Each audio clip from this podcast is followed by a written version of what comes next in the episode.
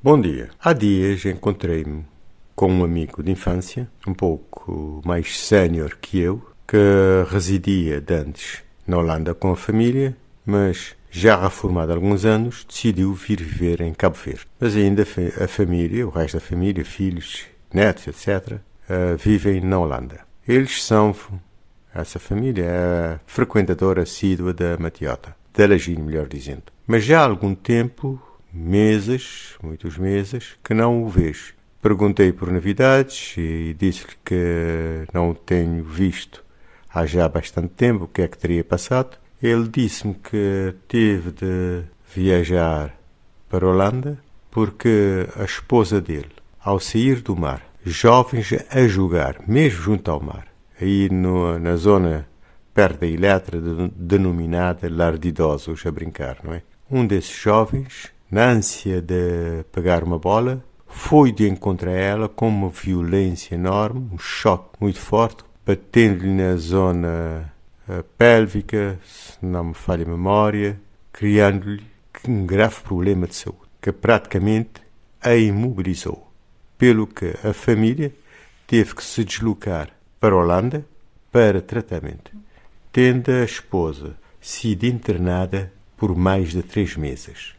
Ainda tem sequelas desse choque violento com esse jovem a jogar futebol junto ao mar nessa praia e que, segundo ela, quando teve esse choque com esse jovem e chamou a atenção do jovem, esse até gozou com ela.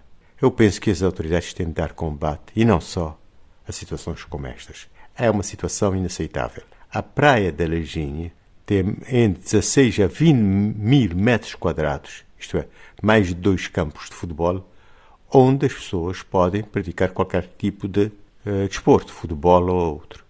Porque é que insistem essas pessoas a jogar junto ao mar, onde podem provocar acidentes, como foi o caso, quer com pessoas idosas, quer com crianças ou qualquer um. É uma situação inaceitável e pode-se resolver isso rapidamente. Os nadadores salvadores podem, ao ver uma situação destas, entrar em contacto imediato com a polícia, quer marítima, quer Polícia Nacional, geral podem fazer fotografias, podem fazer vídeos e enviar e mostrar aos polícias para identificação uh, dessa, desses prevaricadores.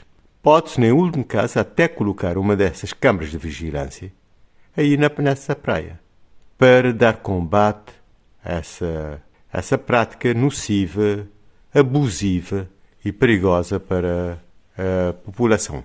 Também os cidadãos podem também contribuir. Qualquer um com o telemóvel pode filmar e enviar à polícia.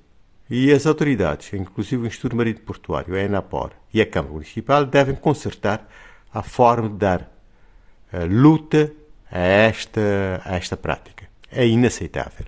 E prever aplicação de penas pesadas, quer multas, quer uh, outras penas que se mostrarem necessárias, inclusive trabalho social. Isto, isto implica, eventualmente, até concertação com os tribunais. Mas é inaceitável e pode dar combate, como diz de imediato. Como simples telemóvel, os nadadores salvadores, em concertação com a polícia, resolvem o problema de uma forma exemplar. Um bom dia a todos.